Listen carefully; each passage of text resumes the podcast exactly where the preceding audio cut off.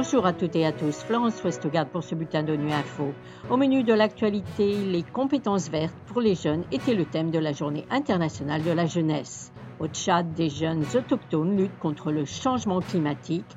Enfin, en République centrafricaine, une association lutte contre la stigmatisation des personnes vivant avec le VIH.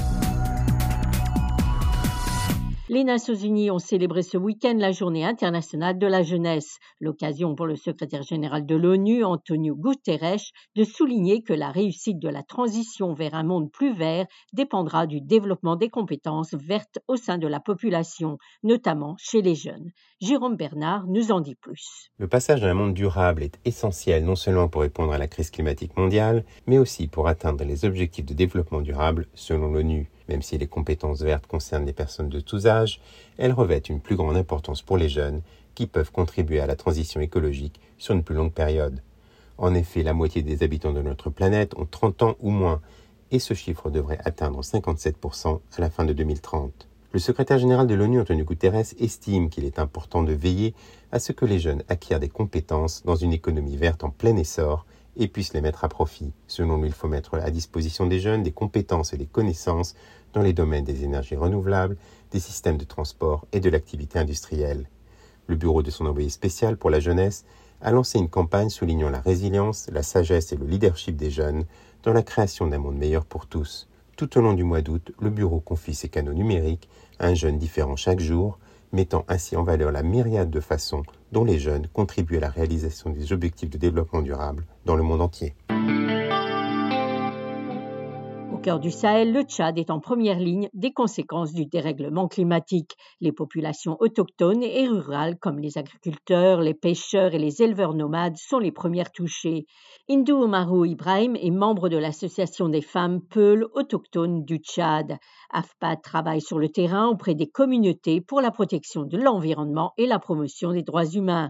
À l'occasion de la journée de la jeunesse, elle explique comment sa communauté utilise les savoirs traditionnels pour lutter contre le changement climatique et appelle les jeunes à s'engager. Je m'appelle Hindou Oumarou Ibrahim, je viens du Tchad, je suis du peuple autochtone Pel Mbororo. Voilà un exemple sur la lutte contre le changement climatique en Afrique. Dans ma communauté, nous utilisons les savoirs traditionnels en observant les positions des étoiles, les positions des nuages, les animaux, les déplacements des euh, oiseaux et nous utilisons ces savoirs pour prédire les saisons. Nous les utilisons aussi avec les connaissances scientifiques pour faire des cartographies participatives à deux ou trois dimensions afin de lutter contre les changements climatiques. Vous avez d'autres exemples? Partagez-les avec nous. Vous avez des solutions? Partagez-les avec le monde entier. La stigmatisation des personnes vivant avec le VIH est une réalité en République centrafricaine. Le VIH demeure un tabou social et culturel dans la société. Les formes de stigmatisation les plus décriées sont la médisance, l'injure, la menace verbale ou encore le harcèlement ou l'agression physique. Dans la ville de Kagabondoro, au nord du Bangui, la situation est alarmante.